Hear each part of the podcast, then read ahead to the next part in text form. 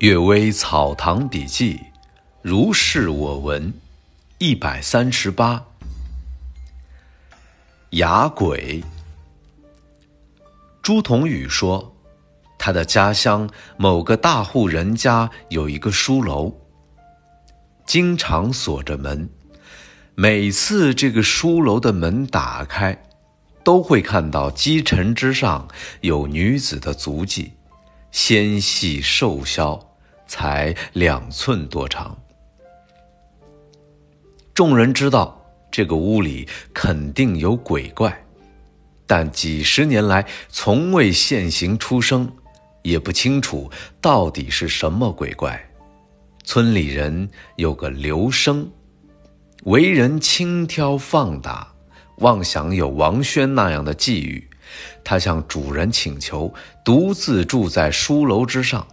备好茶果酒菜，焚香祷告，然后不熄灯烛就躺下，屏着呼吸等鬼到来。但他既没看到，也没听到什么，只是渐渐觉得有阴森之气直刺肌骨，目能视，耳能听，但口不能说话，四肢不能动。时间长了，觉得寒气渗透肺腑，好像躺在冰层积雪之中，痛苦的难以忍受。直到天亮才能说话，但已像冻僵了一般。从此，就再没有人敢在书楼之上睡觉了。这个鬼的行踪称得上是优雅含蓄。从他不动声色的照料刘生来看，还真的有雅人的风致啊。第二个故事，再生。顾飞熊再生的事儿，已记载于段成式《酉阳杂俎》中，又记载于孙光宪的《北梦所言》。他父亲顾况的集子里也有收录这件事的诗，应该不是虚构捏造的。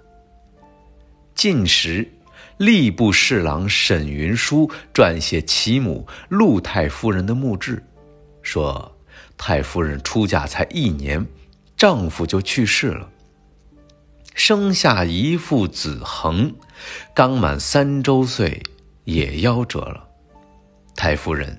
非常感伤，大哭道：“我所以肯做魏王人，是因为有你在。现在完了，我真不甘心，我们家的祖脉就这样断送了呀。”在敛葬之时，他在王儿的臂上用红笔做记号，祈祷道：“如果老天不绝我家的香火。”你再生就以此为证。当时是雍正七年十二月，这个月，族人中和他家贴邻的一家生下一子，手臂上赫然有一块红痣，太夫人就抚养他，当做自己的儿子。这就是沈云书侍郎。我做礼部尚书之时。和侍郎是同事，他很详细的向我讲述过这件事儿。在佛经中，原本有一些怪诞虚妄的事儿，而佛徒们夸大祸福报应之说，有人施舍，欺诈伪造的内容就更多了。只有生死轮回之说，却是确作有据。命运之神常常通过一人一事，偶尔显露一些迹象，以达到彰明神道、教化的目的。侍郎的这件事儿，就是借转生的灵验来表明坚守节操能感动神灵的。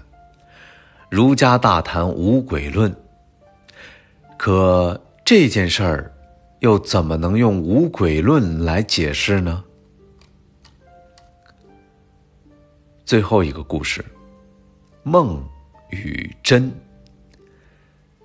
游陵方俊观年轻时因色艺俱佳而名重一时，为士大夫所欣赏。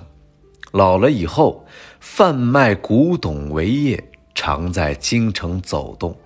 他曾照镜自叹道：“我方俊官现在竟变成了这个样子，谁会相信我曾经着武山，执歌扇，倾倒一时呀？”倪于江有一首感旧诗云：“落踏江湖调玉丝，红崖暗曲记当时。庄生蝴蝶归何处？愁肠残花剩一枝。”这，就是写俊官身世的。方俊官自称本是读书人家的孩子。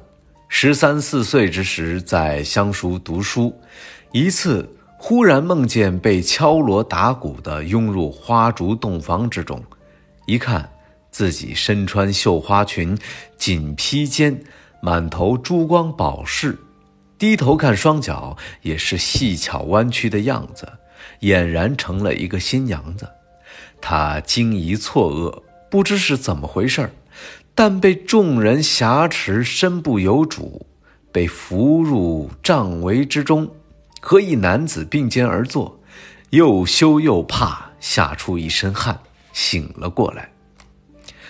他后来被轻狂之徒所诱，最终走上了歌舞场，才悟到这都是命中注定的。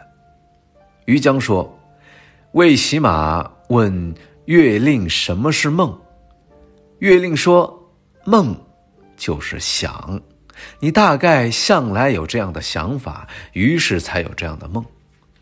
既有这样的想法和这样的梦，才会有这样的堕落。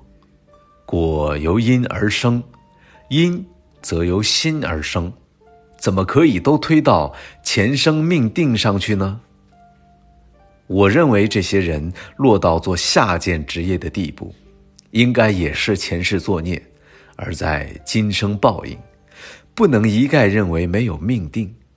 于江所说的，只是正本清源的议论罢了。后来苏信村听说后道：“小兰以前生、今生、来生这三生论因果报应，主要是为警戒将来；于江以一念论因果报应。”主要是为警戒现在，虽然各有各的道理，我还是认为于江的观点可以使人不放任自己的思想。好了，今天的《阅微草堂笔记》就读到这里，祝大家有一个好梦，晚安。